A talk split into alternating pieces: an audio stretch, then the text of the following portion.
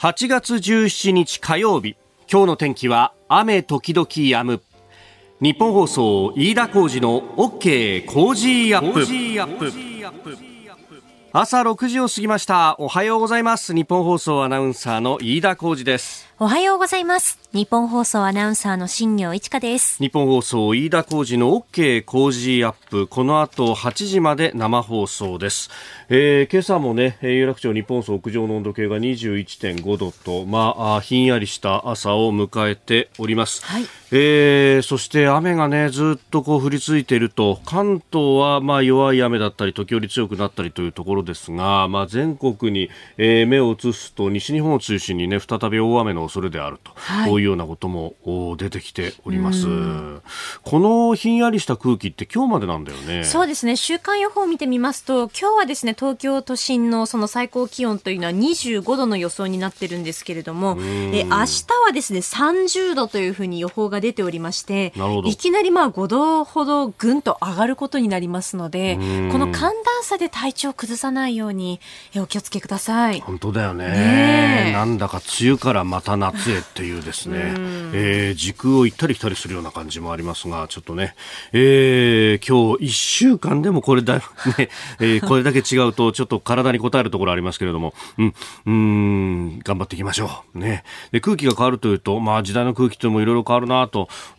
いうところを感じるのが、あの、さっきですね、えー、番組スタッフがスマホ片手に、井田君こんなニュースがあるんだけど、これ知ってる？なんて言って持ってきてくれたのがですね、えー、朝日新聞デジタルが5時半に配信してるんですが、週刊文春中吊り広告を終了へ、一つの文化だった。というですね、えー、あの電車の中吊り広告っていうと、はい、もうあの暇な時にそれをこう眺めているだけでも雑誌の広告ってさ、うん、でなんとなくあこんなことが世の中で起こってるんだと。へえこんなことがあるんだみたいなね、えー、で特にあの週刊誌の広告っていうものはあの一番右の端のところに大きな見出しとともに大体顔写真かなんかこうあってですね。はい、ねあの右トップって言ってこうあそこをこう書くみたいなのがこう雑誌の記者の人に聞くと、やっぱあそこを取る大変なんですよ、あそこ書くのはね、なんていう話をこう聞いたりなんかするわけですけれども、まあその中吊り広告、あれがですね、えー、終了となると、うん、時代を感じるところがあってですね、すね。まあ、あの、新型コロナのね、えー、対応でリモートワークが多くなったと、そうすると、まあそうは言っても電車に乗ってる人は多いと思うんですけれども、やっぱ前に比べると、昔に比べると、えー、だいぶ減っているというあたりそして、えー、雑誌そのもののね、えー、部数と発行部数というものも、まあ、この週刊文春ですら今、100万部には遠く届かず57、えー、万部程度という、まあ、交渉ということになってますんで、まあ、それを考えるとです。ね、あ、51万7000部ですね、えー、今、えー、日本雑誌協会調べて、えー、業界トップでこの数ということになってくると、広告にかけるお金というものがね、業界全体としても点々点ということにもなってくるし、まあ、今後あのデジタル中心にやるんだというようなこともあります。で、これで思い出すのが、あの、山手線にですね、新車を入れた時に、はい、あれ、あの、中吊り広告ってちょっと残ってるんですけど、うん、あれ、最初の計画では全部をですね、デジタルサイネージにして、中吊り広告一切やめますっていうのを JR 東が打ち出した時に、はい、あれね、多分3、4年前だと思うんですけれども、結構非難合々だったんだよね。そうなんですね。まだまだ中吊り広告使うだろうと。で、あの、JR 東区議の策として、中吊りの釣る方の広告は、えー、あるんですけれども、あの、網立ての上のところの広告をはいはい、全部取っ払って、それをデジタルサイネージにするっていうことに、えー、したんですけれども、いや、時代、ある意味で、その時は私も違和感があったんですよ。ええ、やっぱ中吊りってあれ見てるだけでも面白いし、あのこうね、えー、空間をどう使うかって結構腕の見せ所じゃないとか思ってたんですけど、まあ、時代を先取りしてたんだなっていうことが、今になってわかると。で、これ業界大手がこういうことをやると、当然ながら各社追随ということにもなっていくんで、広告のあり方っていうのが変わってくるっていうのはですね、全く一言ではないぞということも含めて、なそうですね。ね我々の人生もどうなっちゃうんだとかね、えー、広く考えるとその辺まで悩みが深いニュースだなと思いながら眺めておりました。あなたの声を届けますリスナーズオピニオンニュースについてのご意見お待ちしております。えー、今朝のコメンテーターはジャーナリスト有本香里さんです。この後6時半過ぎからご登場。まずは中国資本に変われる北海道の実態について。えー、そして、えー、7時台ですけれども、まずは7府県に新たに緊急事態宣言発令というニュース。えー、そして7時10分過ぎ、ニュースネットワークのゾーンでは、えー、高市早苗衆議院議員が電話で登場です、えー、日本経済強靭化計画そして自民党総裁選というところを聞いてまいります、えー、さらに韓国大統領の幸福説演説について、えー、そしてアフガニスタン情勢とバイデン大統領は声明を発表しております。ここが気になるのコーナーです。えー、スタジオ長官各紙が入ってまいりました。昨日が長官の休館日ということで、週末のニュースも含めてという形になっておりますが、まあそうですね、週末動いたところというと、アフガニスタン情勢ということで、まあそれを一面トップから展開しているというところも多いですね。朝日新聞、えー、タリバン勝利宣言、アフガン政権崩壊、えー、毎日新聞、タリバン政権掌握、アフガン首都制圧、大統領は国外脱出、えー、それから日経はテロとの戦い振り出しアフ、えー、タリバン、アフガンを制圧と、えー、揺らぐ世界秩序ということを書いております。まあ、あのこれについて後ほど、えー、今日のコメンテーター有本香里さんと7時40分過ぎのスクープアップのゾーンで、えー、深めていこうと思っております。まあ、あの空港の映像等々が、ね、出てきたりとか、うん、あるいは、えー、アメリカの大使館のところから脱出をするヘリコプターの映像等々という、まあ、印象に残るえ画像や動画というものが出てくると。まあ、そして、えーうん、ベトナム戦争のね、えー、南ベトナムの敗北、えー、最後の陥落というものと、まあ、なぞらえるというような、えー、向きもありますが、まあ、あの、それ以上にこう、文脈として、えー、捉えると、まあ、東西の冷戦が崩壊した後、まあ、アメリカ一国が超大国というような呼ばれ方をした、まあ、その絶頂に起こった、えー、同時多発テロがあり、そしてえ、このアフガン、さらにはイラクえ、対テロ戦争というものがあったと。まあ、リベラル国際秩序、あるいは民主主義というような、まあ、大義を掲げた大国がえ入っていって、そして、うん、政権も自分たちで作ってというような、えー、ことをやってきたアフガン、イラクというところが、こう、無残に崩壊していくというのは、まあ、あの、一方で、その権威主義の大国とも今は言われる中国やロシアからすると、ほれ見たことかというような、えー、ことにもなっていく、その価値観の揺らぎや迷いというような、えー、ものも今後想起させるような出来事でもあるということも思います。ます。また、えー、まあ、このアフガンのね、えー、撤退というところで、まあ、アメリカの国内から聞こえてくるのは、えー、そうは言ったってアフガニスタンの国軍自分たちで自分たちの国を守ろうとしないじゃないかと、そういう意思のないところでアメリカ軍が何何年も何十年も駐留し、そして、えー、基盤を整備しようとしたところでそれは意味がないというようなですね、えー、ことも聞こえてまいります。まあ、それをこう、日本になぞらえてもですね、まあ、日米同盟があるとは言っても、やっぱり自分たちで自分の国を守るということが、まずないところには、うん、どうどのような同盟関係があったとしても協力してくれる国というのはそれほど多くないというようなこともまた、えー、見えるところであります。まあ、そしてその、まあ、基盤となるところの経済についてですが昨日は、えー、内閣府から4月から6月4、6月期の、えー、GDP の速報値が発表されました。えー、季節調整済みの実質成長率で前の期と比べて1、3月期と比べて0.3% 0.3%のプラス、えー、この成長が1年間続くと仮定した年率換算では1.3%のプラスということになって、まあ、あの、1、3月期はマイナス0.9%であったことを考えると、一応プラス圏に戻ってきたということであります。えー、各地経済面や総合面で触れておりますが、まあ、低調であるというような、えー、ことが出てきております。で、この低調の原因どこだろうねというふうに考えると、まあ、この新型コロナの影響っていうものがまず頭に浮かぶところですけれどども、えー、個人消費、家計最終消費支出は、あプラス0.9、えー、ということで、まあ、民間最終消費支出でも0.8のプラスだったということで、実はここが支えていたということがあります。で、えー、むしろ、マイナスの数字というのを見ると、えー、公的固定資本形成、まあ、いわゆる財政出動がマイナス1.5%、であったということ。まあ、それからあの輸出入の差し引きがマイナスだったと。まあ、これはあの輸出に比べて輸入が多かったと。まあ、これもですね、えー、ある意味国内の需要、内需が、えー、まあ、一定程度回復してきているというようなこととも符合するところがあるかもしれませんが、あのー、これら考えるとですね、で、あのー、西村担当大臣は、えー、自分としては非常に複雑な気持ちだというような、えー、正直に言って非常に複雑な思いだというふうに昨日の記者会見で、えー、おっしゃっていたそうですけれども、経済財政担当大臣にもかかわらず、あるいは経済財政再生担当大臣にもかかわらずですね、えー、どちらかというと新型コロナの方ばかりに目がいっていて、経済のことはほとんどかなぐり捨ててるのかというような発言なんですが、他方経済が落ち込むことによって苦しむ人たちというのは、えー、これもまた莫大な数いるわけで、特に非正規雇用の方々であったりとか、えー、それこそ将来を悲観して、えーという方もですね、いるぐらいであります。あの、経済の成長と、あるいは雇用と、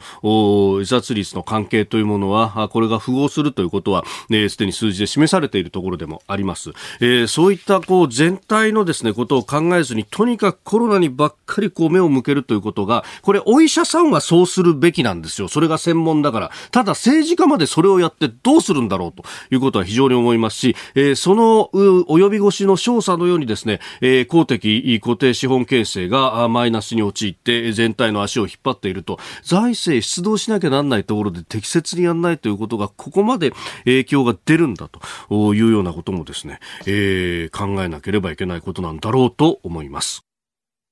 この時間からコメンテーターの方々にご登場いただきます。今朝はジャーナリスト有本香里さんです。おはようございます。おはようございます。よろしくお願いします。さあ、まずこの時間は中国資本に買われる北海道の実態と。もうこれ、有本さん、長きにわたって取材をされ続けていますし、はい、まあ、社外に向けて様々警鐘も鳴らし続けていらっしゃいますが、先日もまた、そうですね。はい、あの北海道に行きました。ちょっと昨年はですね予定してたんですけど、はい、何回もまあリスケジュールしてですね。うん、えー、まあ私もワクチンを2度打ったもんですから、はい、まああのちょっとそれでいけるかなという感じだったんですね。はい。はい。でまああのー、案内役は、はい、元北海道議会議員の小野寺正夫さん、まあこの方もずっとね、はい、ツイッター等々発信されてらっしゃいます。えー、小野寺さんとももうですから11年前からっていう感じでしょうか。でたまたま今日あの電話ゲストで後ほどねあの、はい、あのお出になる高市早苗衆議院議員も、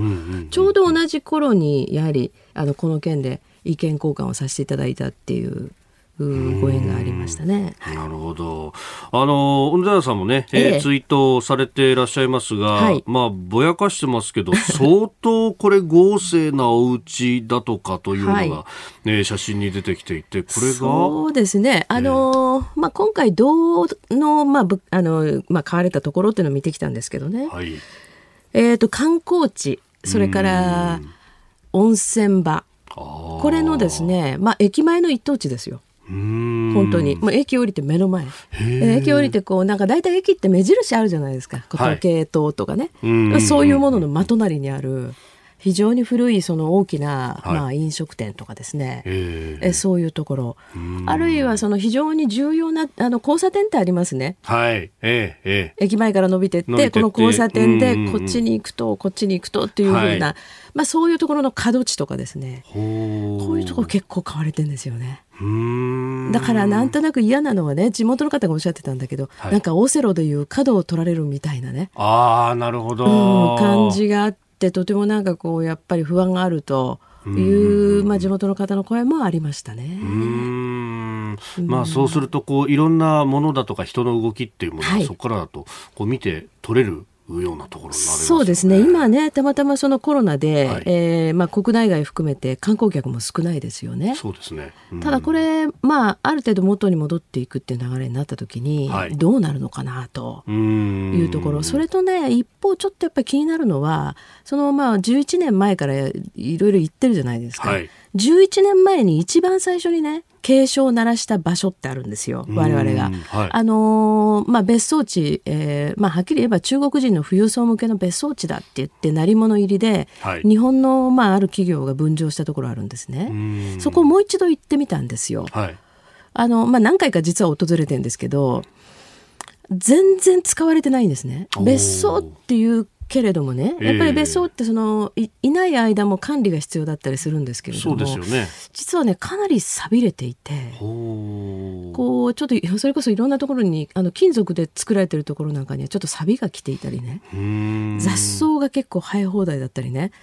ちょっとこれはだから何のためにここをね分譲して買ったんだろうなと。まあ、あとは一方そのこうスキーとかねそういうのは非常に盛んだったところなんかには、はい、外国人向けのコンドミニアムが建っていて、まあ、それはもうすぐ完売したということで同じデベロッパーがですね、まあ、別館みたいなものをもう今建築ラッシュ。それからその一帯ですねもともとスキー宿がたくさんあったあたりも、はい、えー、と3分の1ぐらいはもう外国の方の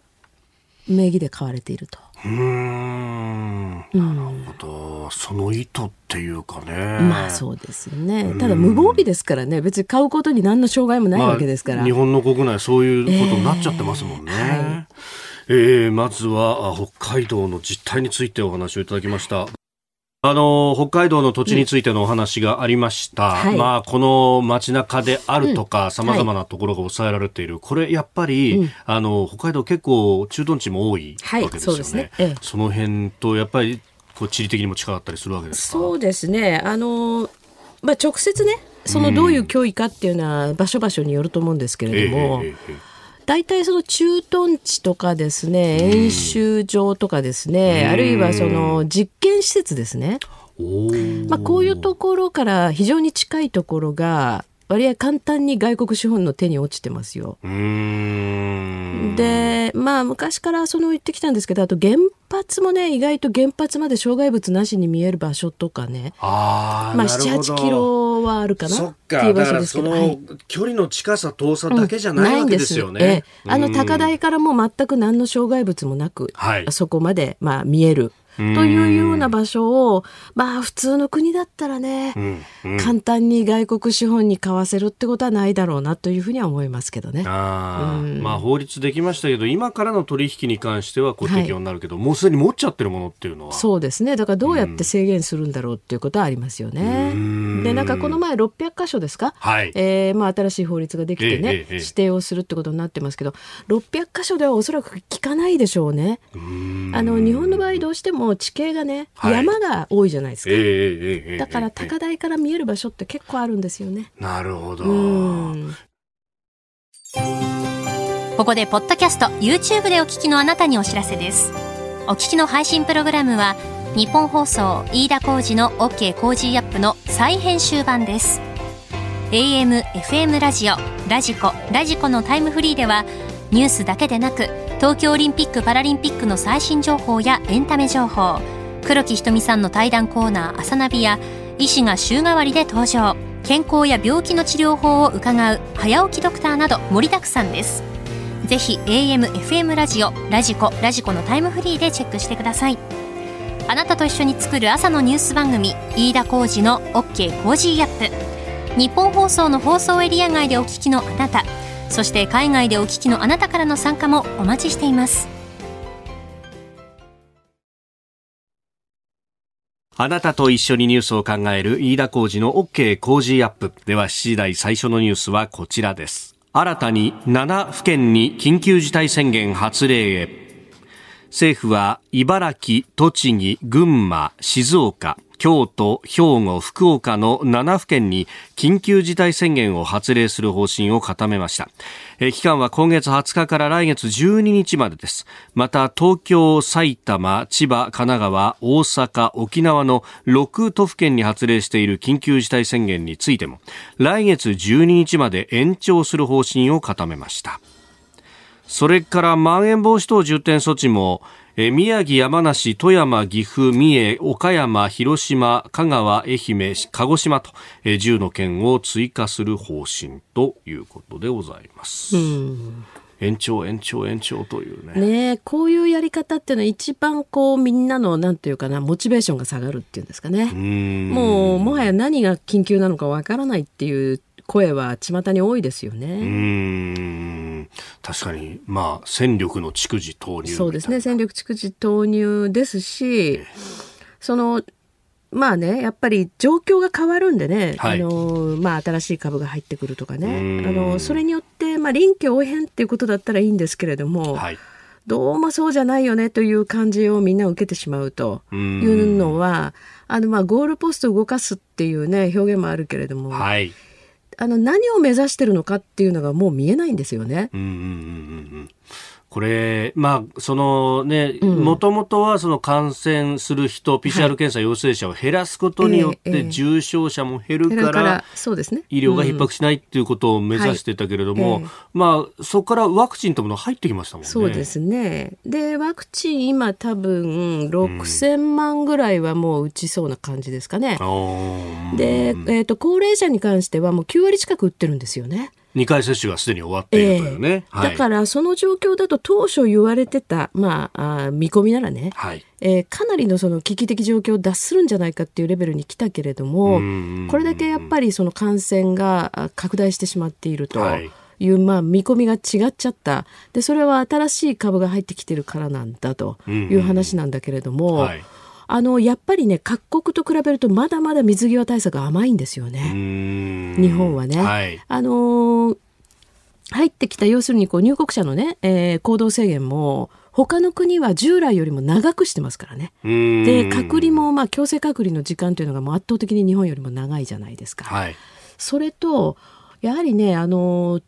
こうみんなの行動がね例えば人流を制限するっていうふうに言ってますけどもその行動を、はいトレースできるシステムというのが1年半経ってもまだないんですよね。うん、で確かね1か月ぐらい前だと思うんですけどその時あの、えー、分科会の尾身会長がですね、はい、えーと、そろそろねもうその制限制限っていうことじゃないんだというふうにおっしゃっていた。はいでところが1か月経ったらまあそれと違う状況が来たわけですね。でそのちょうど、えー、1か月ぐらい前の話の前後に、え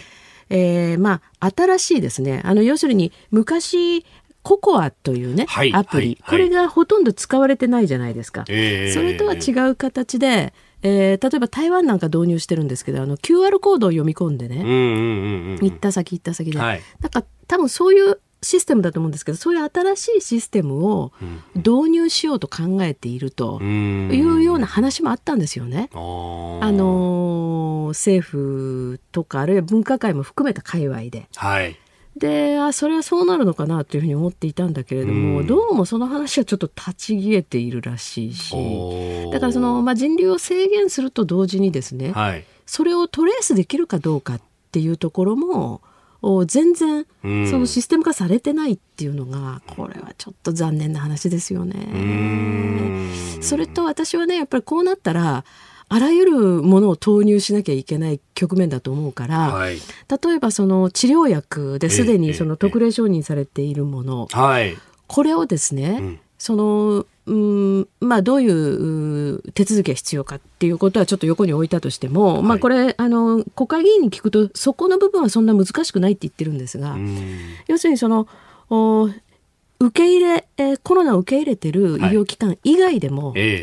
使えるようにすると。うんうんうん、特にあのいうことですよね抗体カクテル療法ってね今新しく出てきたものって、はいえ。ー、あれってこう無症状だったり軽症の人にこうやることによって重症化を防ぐってものだからそう、ねはい。えー、そうするとアクセスはいろんなところにあった方がいいです、ね、まあそうですね。ただその点滴ですからね、えー、まあ、その管理をしなきゃいけないのどうするっていう話はあるようですけどでもできる体制にはしとくべきだと思いますよね。幅広くそれを投与できるという状況だけは整えるべきでしょうし、でその、えっと、抗体カクテル療法もどうもその、無償で提供されるというような話もあってもともとね結構、はい、あの価格が高いということがネックにもなってたようですけどだから今はねあらゆる選択肢っていうものをどんどん投入していかなきゃいけない時だと思うんですよ。おはようニュースネットワーク。えー、まず気象に関する情報です。停滞する前線によって明日にかけて西日本から東北では再び大雨となるところがあるとして、えー、気象庁は土砂災害や低い土地の浸水、河川の増水や氾濫に引き続き厳重な警戒を呼びかけています。えー、ではこの時間日本気象協会の小田美穂さんとつなぎます。小田さんおはようございます。はいおはようございます、えー、ではどういった状況か伝えてください。はい今朝は発達した雨雲が九州や四国と近畿東海地方にかかっています。午前7時までの1時間に和歌山県内で70ミリ以上の非常に激しい雨を観測しました。現在土砂災害警戒情報が九州や東海地方大雨警報が九州や中国四国東海甲信地方に発表されている地域があります。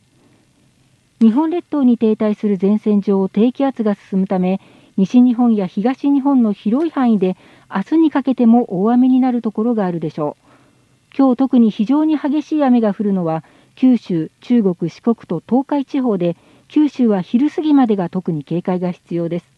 また大雨の範囲はさらに広がって今日から明日は東北でも大雨になる恐れがあります。その後も九州を中心に金曜日まで大雨の可能性が続く見通しになってきています。土砂災害や川の氾濫に厳重な警戒を続けてください。小田さんどうもありがとうございました、えー、日本気象協会小田美穂さんとつなぎました、えー、では取り上げるニュースこちらです。高市早苗衆議院議員に聞く日本経済強靭化計画。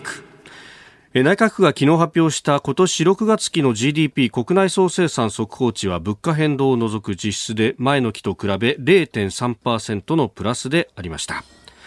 さあこの時間は自民党総裁選への出馬の意向も表明されました前総務大臣高市早苗衆議院議員に伺ってまいります電話がつながっています高市さんおはようございますあ、おはようございます。よろしくお願いします。こちらこそよろしくお願いいたします。さあ、あのー、総裁選への出馬の意向というもの大きく報じられてもいますけれども、今のご心境いかがでしょうか？はい。いやもうとにかく早く着手しなければ、大切なものを守り抜けないという猛烈な焦りがありましたので、決心をいたしました。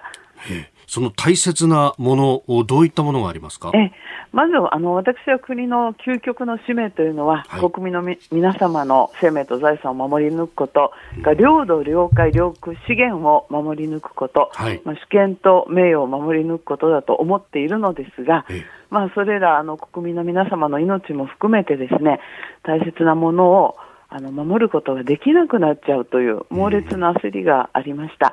とにかくあらゆるリスクの最小化、はい、そういうことをしなければいけない。でまあ、今今生きている世代ももちろんです、はい、まあ、将来世代の方々にとっても、まあ、安全で、まあ、安心な社会っていうのを作りたいという強い思いでございます。ただ、まあ、総裁選挙、はい、まだ実施されるかどうかも含めてあの分かりません、はい、えー、日程感も分かりません、あの実施されれば、はい、えー、私は立候補したいと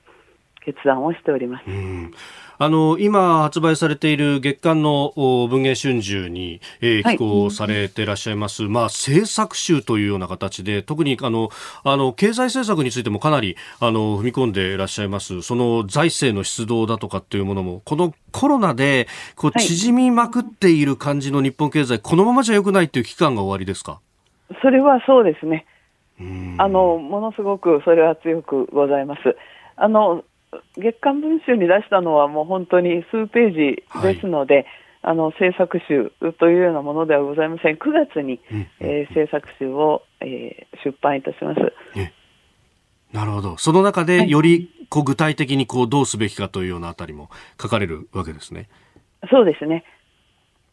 あの日本経済強靭化計画というふうに、はい、タイトルは出て、えー、らっしゃいますが、はい、これにその、まあ、込められた意味、先ほどおっしゃった、あの大事なことをこう守り抜くと、まあ、具体的なところ、明かせる部分で、えー、結構なんですが、どういったことが挙げられますか、じゃあもう強靭化、あの経済強靭化計画と、はい、あのいったことについてお話をしますが、あのまあ、ニューアベノミクス、えー、というような感じのものでございます。うん、まずあの、アベノミクスっていうのは大胆な金融緩和、機動的な財政出動、で民間活力を引き出す成長戦略、うん、まあ、この3本柱でございました。はい、で、まあ、私が訴える、えー、強靭化計画っていうのは、まあ、サナイドミクスって言ったら、あの、変な感じですけれども、あの、もう短く、サナイドミクスと言いますと、あの、金融政策は一緒です。でただ、その機動的な財政出動、はい、まあ、これはですね あのあくまでも災害ですとか感染症ですとか、うん、テロとか紛争とか、はい、海外の景気低迷とかいった、まあ、そういった要因によって本当に緊急時に迅速に大型な財政措置にあのをするということに限定をします。うん。はい、だから少しこのアベノミクスのあのマクロ的なあのデフレ脱却のためのマクロ経済政策とあのいう需要拡大のためのものとは違います。あの緊急時の財政出動ですね。2本目の矢が。はい、で3本目の矢は、はい、あの大胆な危機管理投資、成長投資、えー、ということでこれはかなり大規模な財政出動やあの税制、それから法制度整備も含みます。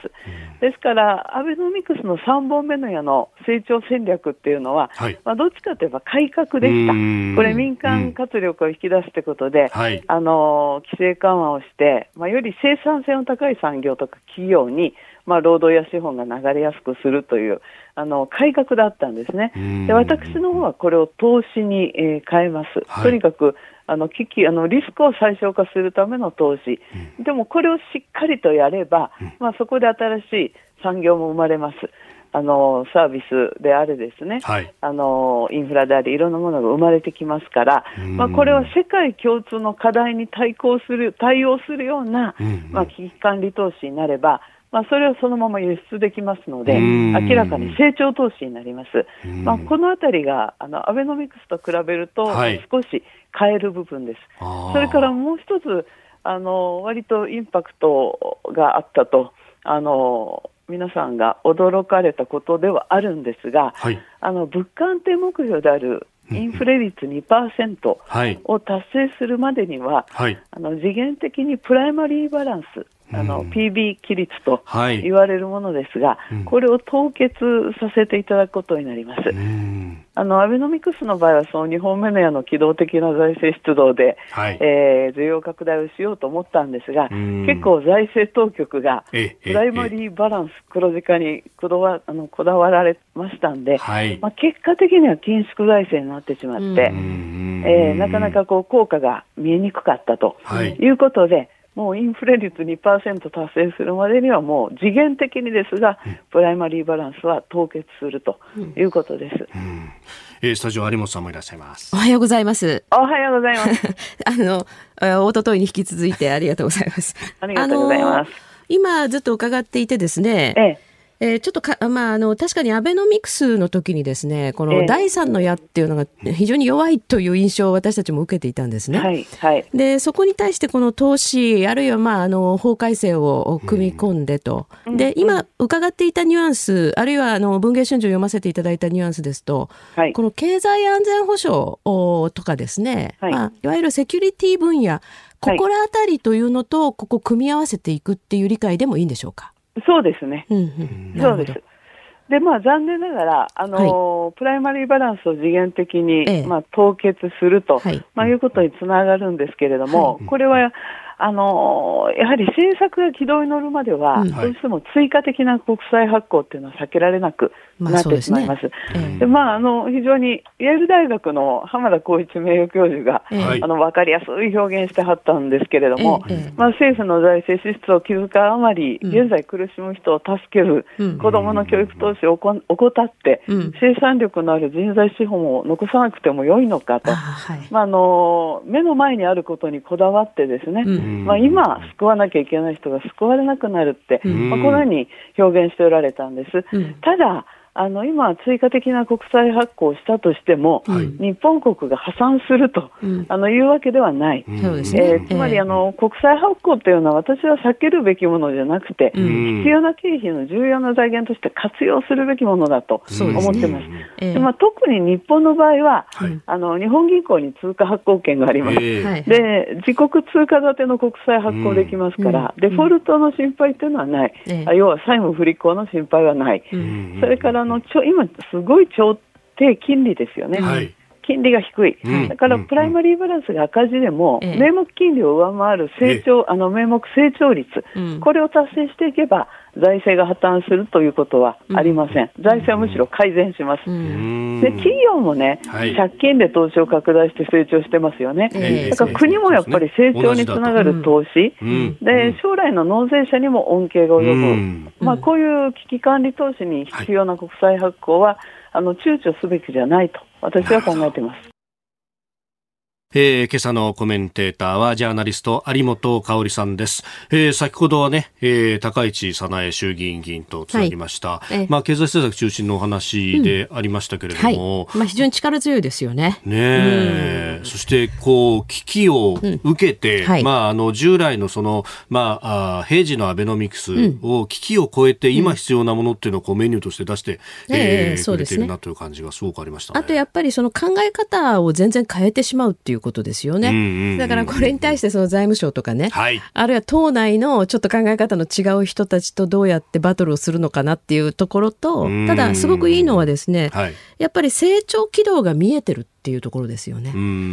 それとその経済、はい、特にその成長戦略と安全保障っていうものを相反するものではなくて一体にして考えるっていうのはこれは非常に新しいと思いますね。うん今まで何かこうバラバラに分けてそうそう考えがちだったんですけれどもね。安全保障の方はもう防衛費とかそこで一本でみたいな、えー、でもそこのこう区切りってものが今までなくなってきてるわけですよね、うん、まあそれは世界的にそうですけれども、そこをむしろ積極的にやっていこうっていうのはこれは非常にいいと思いますね。であの実は私一昨日ですね、まあ、雑誌に、はい、えー、今月発売の雑誌に掲載するっていうことで、ええー、対談をさせていただいてそこでは幅広くその外交政策あるいはコロナ対策、はい。まあ、いろんなものを伺いましたけど非常にやっぱり考えあのお考えがですねこう地に足がついてるなっていう感じはありましたね。あのご自分のものになってるっていうんでしょうか。こう考え構想がね。ああ人に言わされてるとかそういうんじゃない。そういうんじゃない感じはしましたね、ね、まあ、そのあたりね。またあの有本さんのツイッターなどでどこにどう乗るぞっていうのも、はい、まあ、え出てきますよね。はい、はい、えー、ではこの時間取り上げるニュースこちらです。韓国大統領の幸福説での演説韓国のムン・ジェイン大統領は8月15日日本の植民地支配からの解放を記念するとする、えー、幸福節の式典で演説を行いました、ムン・ジェイン大統領は日本との対話の姿勢を改めて示した上でいわゆる元徴用工募集工の訴訟だえー、であるとか、えー、慰安婦問題などについて具体的な対応に言及することはありませんでした。有本さん、なんかこれが日本の国内ではこう日本に配慮したんだというような。全然よくわからないです。もうなんか、はっきり申し上げて、この国のことはもう今更何言ってもって感じがありますけれどもね。うんうんまあ、この訴訟の話だとかっていうのも基本的にはボールが向こうにあるそうですね。はい。なんかそれで日本に向けてその対話の門は常に開いてるぞみたいなことを言ってるんですけど、はい、別にあの対話を日本が拒んだことがね何か問題を引き起こしてるわけでも全く何でもなくてもうその歴史の事実ですよね。それを事実として受け止められない。はいそれからもうすでに決着のついてる問題を全く無理筋に蒸し返す、うん、それからその国内の司法っていうものを悪用してですねえー、なんか一生懸命日本に対するまあまあ嫌がらせのようなねえことをする、うん、こういうことに対してもう付き合いきれないでしょ日本はね。それから韓国については、はい、やはりあの、まあ、だんだん忘れがちなんですけれどもね、ええ。ー、自衛隊のその機に対して、まあ、レーダー照射するっていう事件ありましたよね。はい、航空機に対して航空機に対して、ね、管制レーダーが照射されたという、あれは私はやっぱり大きな問題だといまだに思ってるんですけど、あれについて何も落とし前がついてないですね。そそうですね。うん、だからこういう国とね、やっぱりいろんなことを連携して行うっていうのは無理だなというふうに日本側はみんな思ってるわけですから、うん、むしろ韓国側がね、あの、いろんなことを説明すべき局面のままずっと今日に至ってるということだと思いますけど、ね。うん、まあ、あのレーダー照射、本当、はい、まあ、例えるならば、銃口こちらに向けているだけじゃなくて、うん、もう突きつけた上で、はい、えー、引き金にこう指をかけている状態と、はい。はい、もうあとボタン一つでだからもう完全な敵対行為ですからね。普通だったらという。そうですね。もうだから3年近く経ちますかね。そうですよね。でもそれについてもけじめがついてないですよね。で、今いろいろとね、その日本の周辺の、はい、まあ安全保障環境って非常に厳しくなってるじゃないですか。で、これは韓国だって共有してるはずなんですよね。で、韓国はね、あの、えっ、ー、と、昨日だったかな、一昨日だったかの、アメリカ軍と合同の演習やってるでしょ？ね、はい、始まりましたね、合同演習、えー、そうなんですよね。だからそういうところを含めても、うん、やはり、えー、日本とのね、関係なしには、韓国の安全保障も立ち行かないんですよね。は。い、在日米軍なしには立ち行かないんだから、そこらあたり分かってるはずなんですけどね、青瓦台も大統領も。そうですよね。ねあの、うん、沖縄返還の時にアメリカ軍の有無、あるいはその兵器の有無というものを最も気にしたのは、韓国の政権であったと。はい、まあ、あの当時ね、東西冷戦があったというのは、ちょっと違うかもしれないですけども、基本的な安全保障環境は変わってないわけです、ね、変わってない、今も一緒ですからね。うん。まあ、その辺確かに韓国で、まあ、あのそんないっぱい取材したことはないんですけれども、えー、安全保障関係者に聞いても、うん、中国も含めて東アジアのことを聞くと、うん、なんかお茶を濁すような感じで終わっちゃうところがあるんですよね。でやっぱり中国との距離感っていうのがね、ものすごく、まあおかしくて、で特にそのやっぱ韓国を通じてね。いろんなものが中国に抜けちゃうと、うん、いうことでやっぱりアメリカからもだんだんとね、うん、えー、信頼感が失われてきているという状況ですよね。はい続いて、ここだけニューススクープアップです。この時間、最後のニュースをスクープアップ。アメリカのバイデン大統領がアフガニスタン情勢で声明を発表。アフガニスタンでは反政府武装勢力タリバンが首都カブールに侵攻し、日本時間昨日政府に対する勝利を宣言した一方、ガニー大統領は出国し、政権は事実上崩壊しました。これを受けアメリカのバイデン大統領は日本時間今朝声明を発表しておりますえー、声明の中ではアフガニスタンからのアメリカ軍の撤退の決意を改めて表明し、えー、アフガニスタン軍自身が戦う意思のない戦争でアメリカ軍が戦うことはできないと述べております。えー、ただ、このタリバンの攻勢については想定外の速さで展開したと見通しに誤算があったことを、ま、あ認めました。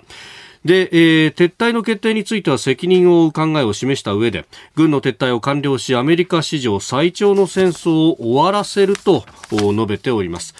またタリバンに対してはアメリカ軍に攻撃を仕掛けたり作戦を妨害したりすれば即座に対応すると警告を発したということです。えーまあ、このね電光石火という感じも受けますが、はい、そうですね。あの見通しからは相当早かったですよね。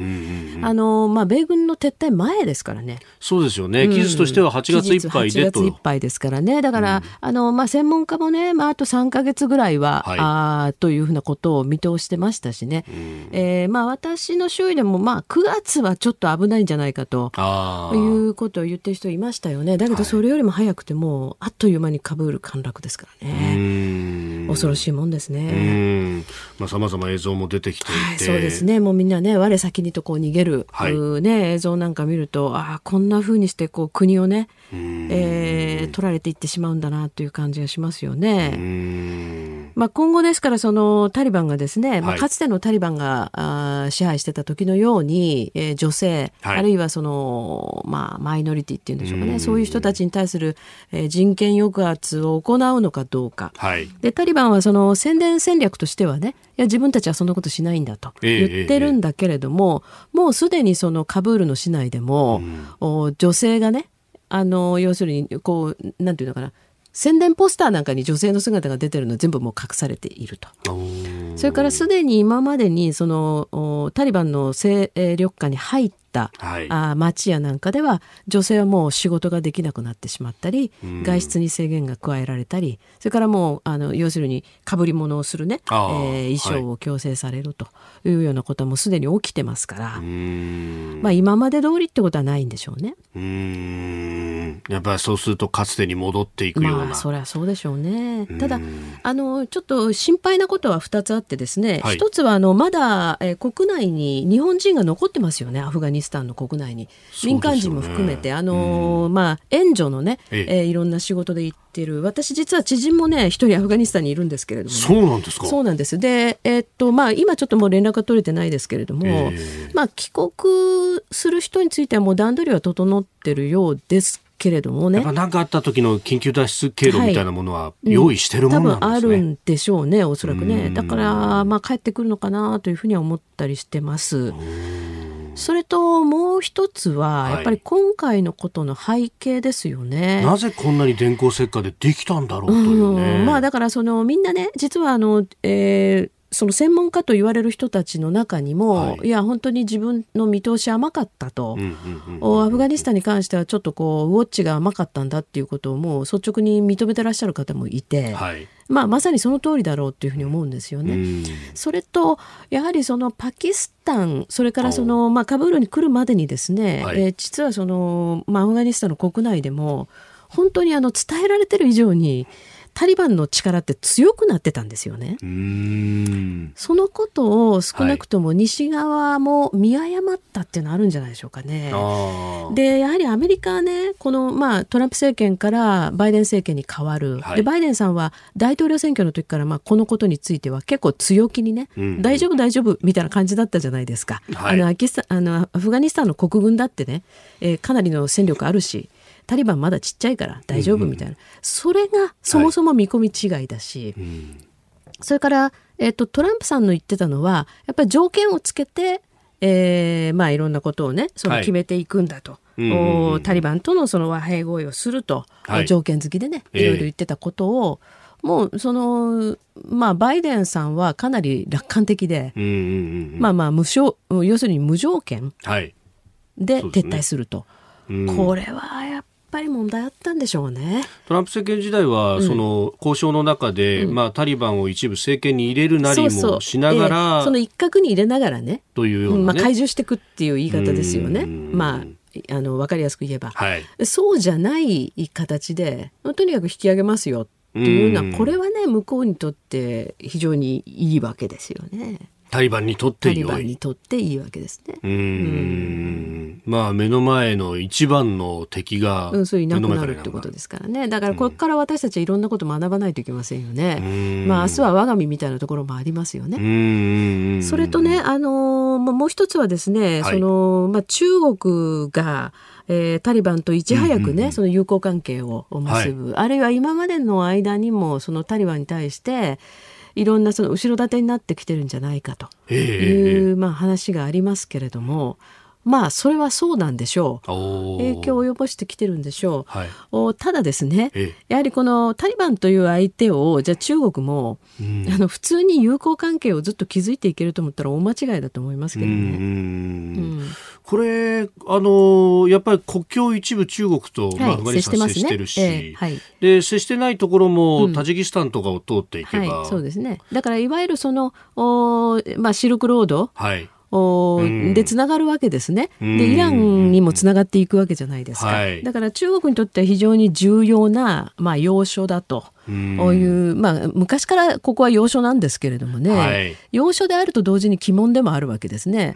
ここにその特にね近代になってからは手を出して大変なことになっちゃったっていう国ばっかりですから、はい、まあ、当時の最強の覇権国が手を出し、うん、そして失敗してきた。失敗するね。私が記憶のある範囲だと例えばソ連のアフガン侵攻だってそうでしたしね。えーえー、でまあイギリスもアメリカもここで非常に、まあ、国力を削いでいくという場所ですから、はい、果たして中国がね、えー、まあ、タリバンを通じてということであっても、はい、ここにどんどん関与を強めていくことで、えー、そんないいことあるのかなと思ったり、あるいはその実はねその、はい、まあ、中国はパキスタンの国内にいるウイグル人に対してはもうものすごい怪獣策をやってたんですよ。怪獣策なんですね。そうです。そこにあの援助をね直接落としたりとかね。そういうことをやってきて、えー、まあいるわけですけれども、ただねタリバンがアフガニスタンにしっかり根を下ろしてしまい、はい、そこでその覇権を握ってしまうということになって、じゃあ中国と友好ねと。でウイグル人のこともまあ知らねえよみたいな話だけに私ならないと思うのね。やっぱりこの人たちっていうのはそのまあイスラム教でね、はい、えー、つながってる部分があるわけですよ。えーえー、で中国のそのまあイスラム教徒に対するいろんな弾圧っていうものをね果たしてタリバンはそのまま受容するのかと。例えば中国が援助くれるから、はい、とりあえず黙ってるよという勢力であり得るのかねずっとその将来にわたってですよ。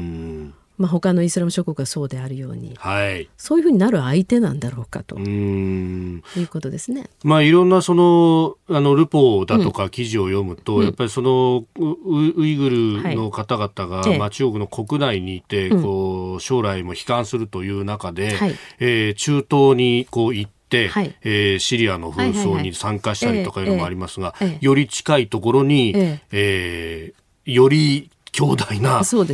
織があるぞとなれば、えーここに行って訓練してきてというようなことそうですね。それとね、やっぱりその、うん、まあそういう流れっていうのは多分できていくでしょう。今まで以上に。で、あの一方ね、このアフガニスタンを拠点にして、はい、えー、中央アジアにね、えー、えー、まあそのタリバンで、まあ、いわゆるそのイスラム原理主義というのかな、そういう人たちの力っていうのがどんどん及んでいく。そうするとあの辺りの風景変わってきますよね。でロシアだってやっぱりそれは脅威でしょうし。そうですよね、うん、チェチェンの紛争であるとかっていうのはに新しいところですよね。はい、えー、だからあの、まあ、そのねスパンをどのぐらいで見るかってことですけれども、はい、中国は、まあ、いろんな財政援助飴を与えながらえー、ここをね自分たちのまあ思い通りにしていこうと思っても多分そうはならないで、えー、理念の点ではつまり彼らは利益だけ取って理念の点では絶対中国の言うことを聞かないという勢力がここにできるってことじゃないかなと思いますけどね。うん。うん。それがこう今後、うん、まあ、東アジアも全体も含めて、はい、えー、どう作用していくかっていうそうですね。だから本当に世界情勢に影響する出来事ですよね。うん。まあ、他方ねそのテロの温床になるんじゃないかと、はい、かつてのようにというような、えー、えー、ことを、まあ、指摘する向きもあります。そうすると、それがこうアジアの方にも来るまあその可能性あるでしょうね。いやいろんなところにこれは波紋を呼ぶでしょうね。うん、えー、でアメリカ国内でもやっぱりその政権への、ね、批判というのは相当強まる、はい、でしょう。うんもうすでにねあのトランプ前大統領だいぶ、はい、もう政権交代し というか大統領やめろっていうふうにまあ言ってますよね。尻尾巻いて逃げ出したじゃないかと、うんうん、全部放り出したじゃないかと。そうですね。それからあのまあ次のね大統領選狙ってるんじゃないかと言われている、はい、あの前の国連大使のねニッキー・ヘイリーさんなんかも、うんうんうん、もう昨日もだからバイデンさんなかなかめあのステートメント出さないから、はい、バイデンさんどこ行ったのと、うん、バケーション取ってるのかみたいな話までね。随分ね、えー、言ってましたよね。だからそういう意味でアメリカ国内もね少しこの件でもまた、うん、あざわつくでしょうしね。これ中国も、うん、そのこう背後でこう、あの中央アジアの方がうごめいている中で、はいうん、じゃあ台湾と相対する時っていうのも、ちょっと二正面に近くなってきますか、まあ、そうなってきますよね。うん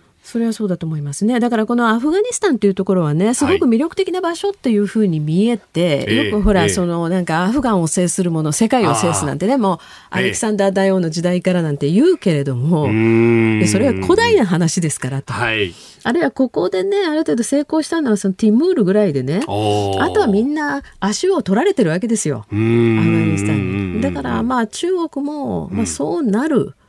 可能性を秘めてんじゃないのかなというふうにまあ思いますけどね。えー、アフガニスタン情勢そしてまあこの先地域全体のお話まで、うん、えー、していただきました。今朝もポッドキャスト YouTube でご愛聴いただきましてありがとうございました。飯田浩司の OK Cozy up東京有楽町日本放送で月曜日から金曜日朝6時から8時まで生放送でお送りしています番組ホームページでは登場いただくコメンテーターのラインナップや放送内容の原稿化された記事など情報盛りだくさんです。また公式ツイッターでも最新情報を配信中。さらにインスタグラムではスタジオで撮影した写真などもアップしています。ぜひチェックしてください。そしてもう一つ飯田浩二アナウンサーの「夕刊富士」で毎週火曜日に連載中の飯田浩二の「そこまで言うか」こちらもぜひご覧になってみてください。